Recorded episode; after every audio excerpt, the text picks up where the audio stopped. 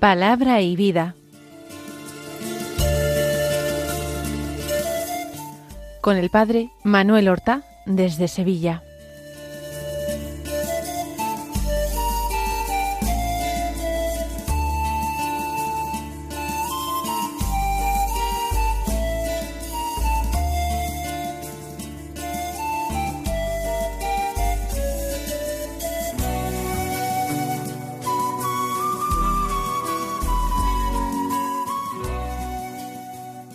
En el nombre del Padre y del Hijo y del Espíritu Santo. Amén. Alabados sean Jesús y María. Muy buenos días, queridos amigos, oyentes de Radio María y seguidores del programa Palabra y Vida. Hoy es el lunes de la decimonovena semana del tiempo ordinario. Este lunes, que es día 14 de agosto, eh, nos encontramos con la fiesta de un santo mártir del siglo XX, San Maximiliano María Kolbe, que nació en Polonia en el año 1894, que desde niño fue devotísimo de la Santísima Virgen María. Se hizo franciscano, realizó sus estudios, sacerdotales en Cracovia y en Roma, recibiendo finalmente su ordenación sacerdotal. Ya como fraile franciscano sacerdote, se empeñó en una gran tarea de divulgación y de propaganda católica con la Santísima Virgen María como el centro de todo su apostolado fundando una asociación mariana, una editorial, una revista religiosa que alcanzó muchísima devoción dedicada a la Inmaculada Concepción. Fue enviado por sus superiores durante algún, tiempo a Japón, y allí pues se desempeñó como misionero y a la vuelta se encontró a su patria, Polonia, eh, ocupada por eh, los nazis. Eh, su fervor apostólico le lleva a seguir predicando y hablando y finalmente es detenido, enviado primero al campo de concentración de Mauthausen y posteriormente al de Auschwitz, ambos de muy triste memoria. Y fue en Auschwitz donde él realizó el suprema, el supremo acto de caridad de dar su vida por otro, por un eh, soldado polaco que era padre de familia y a quien pues le había tocado morir como eh, castigo por una rebelión y fugas en el campo de concentración. Eh, realmente estando desolado y hundido aquel hombre que tenía hijos pequeños, él dio un paso al frente y se ofreció a morir en su lugar. Hubo desconcierto entre quienes serían sus verdugos, pero finalmente dijeron que aceptaban. Y él fue recluido en una celda sin que se le pudiera dar alimento. Falleció víctima de su propia caridad, y del odio del demonio, del demonio que odiaba a la Santísima Virgen y por tanto a su gran apóstol. Murió un 14 de agosto del año 1941.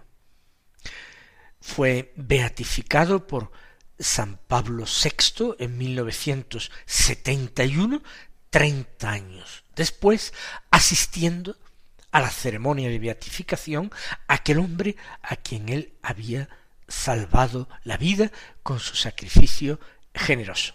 Finalmente fue canonizado por un paisano suyo, San Juan Pablo II, ya en 1982.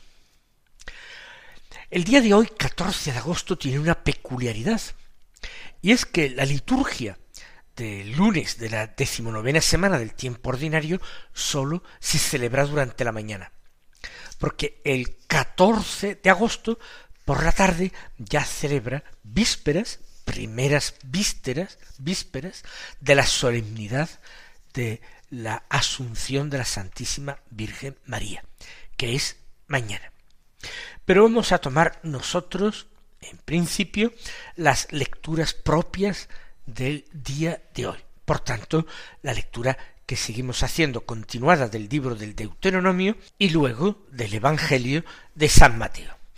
Del libro del Deuteronomio leemos del capítulo décimo los versículos doce al veintidós que dicen así.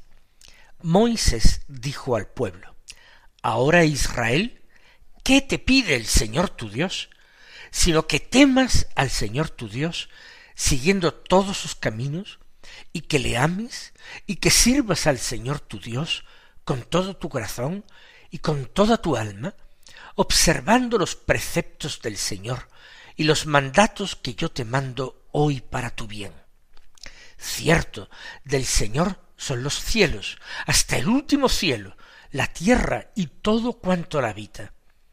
Mas sólo de vuestros padres se enamoró el Señor, los amó, y de su descendencia os escogió a vosotros entre todos los pueblos, como sucede hoy.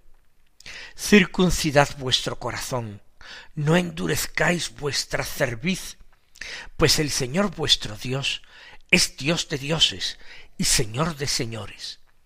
El Dios grande, fuerte y terrible, que no es parcial, ni acepta soborno, que hace justicia al huérfano y a la viuda, y que ama al emigrante, dándole pan y vestido.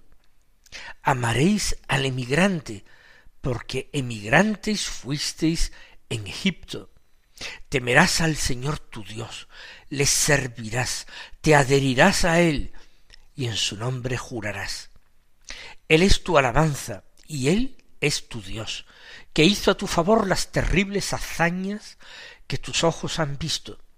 Setenta eran tus padres cuando bajaron a Egipto, y ahora el Señor tu Dios te ha hecho numeroso como las estrellas del cielo.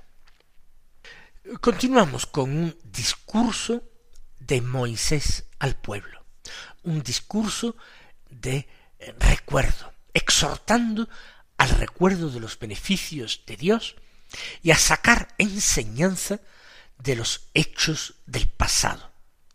Es Dios quien habla. En realidad, Moisés es solamente su portavoz. Y empieza preguntando de una forma retórica. ¿Qué es lo que te pide tu Dios, el Señor? Ya ve, ¿qué te pide? Y en definitiva va a mencionar dos cosas. Va a hablar del temor, va a hablar del amor. En primer lugar, del temor, que te pide sino que temas al Señor tu Dios, con todo tu corazón y con toda tu alma. Curiosamente, en otro texto que ya hemos leído, se hablaba de amar a Dios, capítulo sexto del Deuteronomio, con todo el corazón y con todo el alma. Y ahora se le pide lo mismo, que lo temas con todo tu corazón y con toda tu alma. En definitiva, vamos a saber que en este en estos textos el temor y el amor no van lejos, van de la mano. ¿Qué quiere decir temer a Dios con todo el corazón y con todo el alma? Eh, muy sencillo. Temer a Dios significa darle un puesto en nuestra vida que no se lo podemos conceder a nada ni a nadie. A nada, a ninguna realidad mundana, ni a nadie, por querido que sea, ni siquiera a nosotros mismos. No podemos ser el centro de nuestra propia vida. Y tenemos que temer, porque todo en nuestro ser se mueve a consecuencia de la herida que dejó en nuestra naturaleza el pecado original, todo se mueve hacia el egoísmo, a darnos una importancia que no tenemos, o a darle a realidades mundanas o a personas ese puesto central en nuestra vida y a girar en torno a las cosas o a las personas que no son Dios. Temer al Señor significa darle el lugar que le corresponde, darle el lugar central de nuestra existencia, considerarlo el valor primero de nuestra vida, considerar que es el tesoro de nuestra vida. Temer al Señor igualmente es vivir con ese profundo respeto y reverencia a aquel que merece tal puesto en nuestra vida, aquel que es infinitamente grande y poderoso, dice el texto, Dios grande, fuerte y terrible.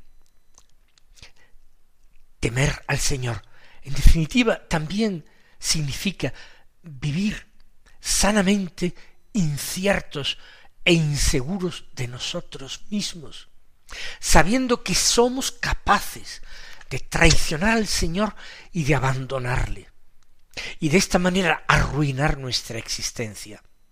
Vivir atentos a que esto no ocurra, corrigiendo continuamente el rumbo de nuestras vidas, cuando vemos que se aparta de nuestro fin, de aquel que da el sentido a nuestra vida.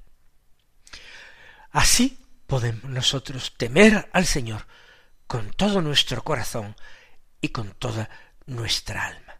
Porque de Él dice son los cielos, hasta el último cielo, y la tierra, y todo cuanto la habita, todo es suyo. Nada puede ser nuestro centro, sino sólo Él. Este temor es miedo, miedo cerval a Dios. No. Después del temor se recuerda el amor. Cuando sigue diciendo, pero sólo de vuestros padres, es decir, sólo de vuestros antepasados, se enamoró el Señor. Los amó y de su descendencia os escogió a vosotros entre todos los pueblos, como sucede hoy. Después de decir que tenemos que temer al Señor con todo el corazón y con todo el alma, a continuación se nos dice que Dios nos ama a nosotros y nos escoge, y lo hace con todo el corazón y alma de Dios, y permítaseme la expresión, circuncidad vuestro corazón, no endurezcáis vuestra cerviz, porque el Señor vuestro Dios es Dios de dioses, Señor de señores, el Dios grande, fuerte y terrible. No podemos sentirnos atemorizados, antes, al contrario, seguros y confiados, porque aquel que es todopoderoso, ese nos ama con amor de elección y predilección porque nosotros somos los herederos verdaderos del pueblo elegido de Dios. Somos nosotros, como dice la Escritura, el Israel de Dios. Por tanto, hay que ir ante el Señor con toda sinceridad, con toda confianza, impidiendo que nuestro corazón se endurezca, se esconda detrás de las realidades terrenas ese Dios grande, fuerte y terrible, no es imparcial, se ha decantado ya a vuestro favor. Pero tampoco es parcial en relación a un cierto tipo de personas. Él no acepta soborno, eh, sino que hace justicia al huérfano y a la viuda llama al emigrante, dándole pan y vestido, se pone de parte de los débiles, de los pequeños y de los pobres, los protege, los alimenta, los cuida, les hace justicia. Y como esta es la preferencia de Dios, también tiene que ser la vuestra. Por eso dice, amaréis al emigrante, ya que vosotros fuisteis emigrantes en Egipto. y repite temerás al Señor tu Dios, le servirás, te adherirás a Él, y en su nombre jurarás, Él es tu alabanza y Él es tu Dios, que hizo a tu favor las terribles hazañas que tus ojos han visto. Va concluyendo su discurso Moisés, vuelve de nuevo al recuerdo de los beneficios recibidos por Dios a lo largo de la historia. Y termina haciendo alusión a ese crecimiento y fortalecimiento de Israel, que no es ajeno al hecho de que Dios le ame y le haya elegido. Setenta, dice, eran vuestros padres, vuestros antepasados cuando salieron de Egipto, ¿eh? la familia de Jacob, simplemente. Y ahora el Señor tu Dios te ha hecho numeroso como las estrellas del cielo. Ahora es un pueblo que cuenta por miles y miles y decenas de millares a sus miembros. Vamos nosotros también, no sólo como pueblo, sino como individuos, a alcanzar la bendición del Señor. Vamos a alcanzar su amor, ese ya lo tenemos, pero con su amor vamos a alcanzar la protección, la justicia, la salvación.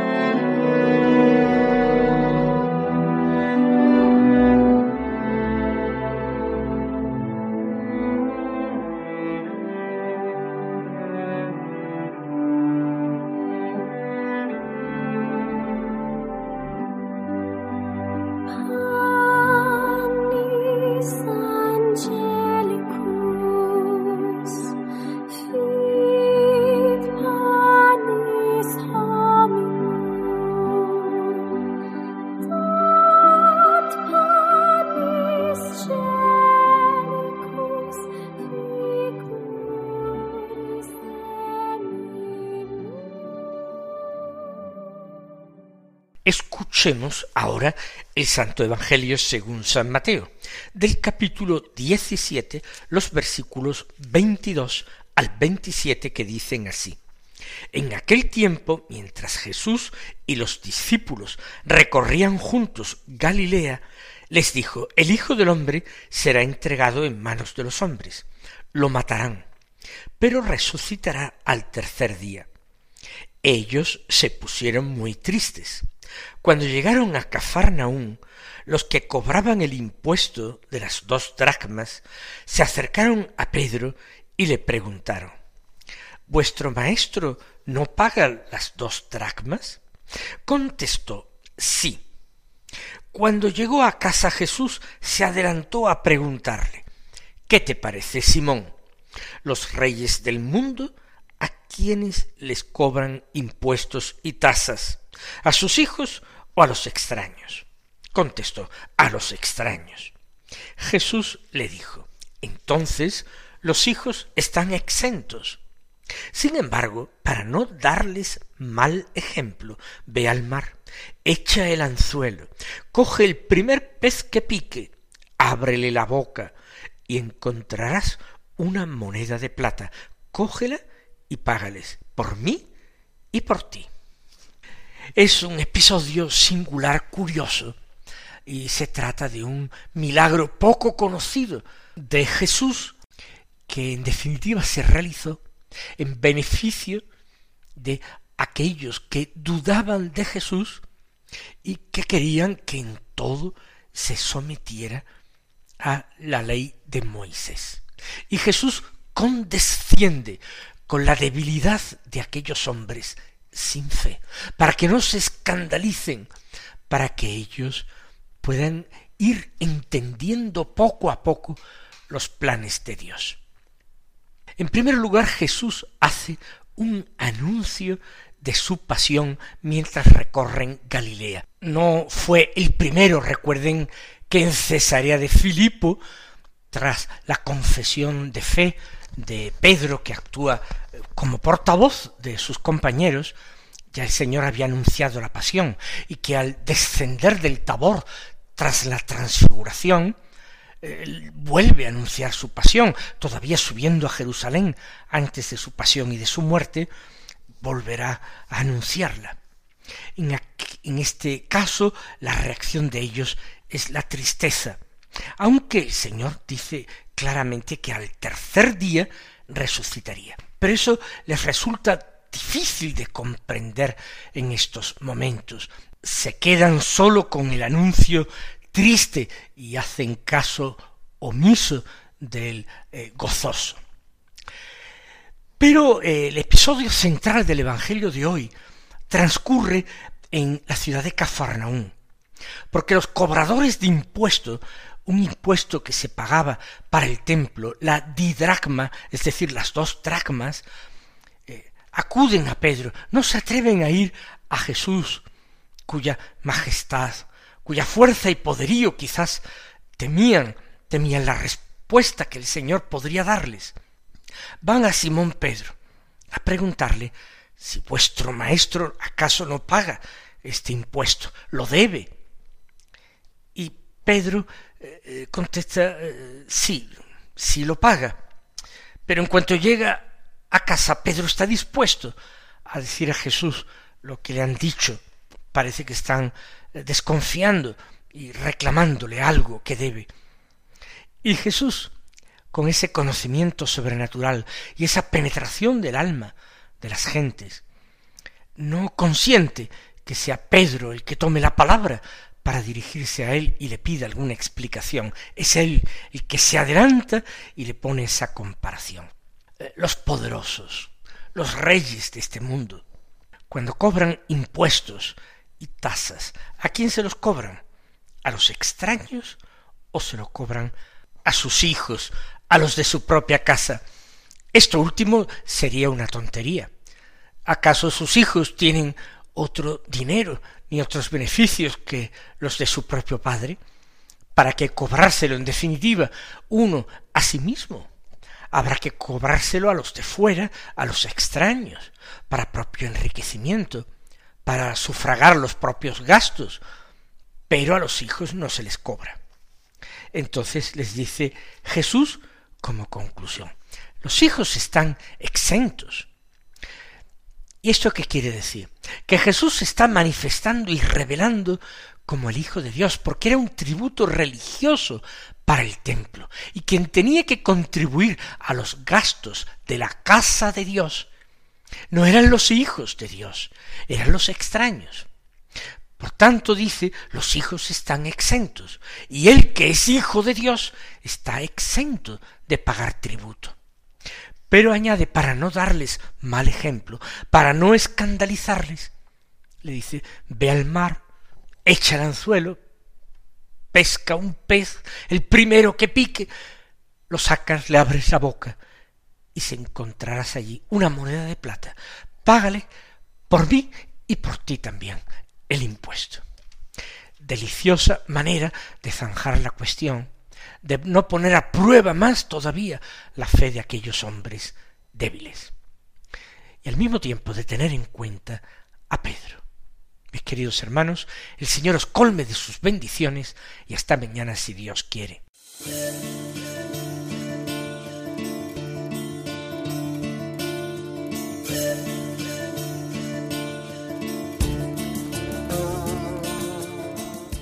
Han escuchado en Radio María Palabra y Vida, un programa que dirige el Padre Manuel Horta.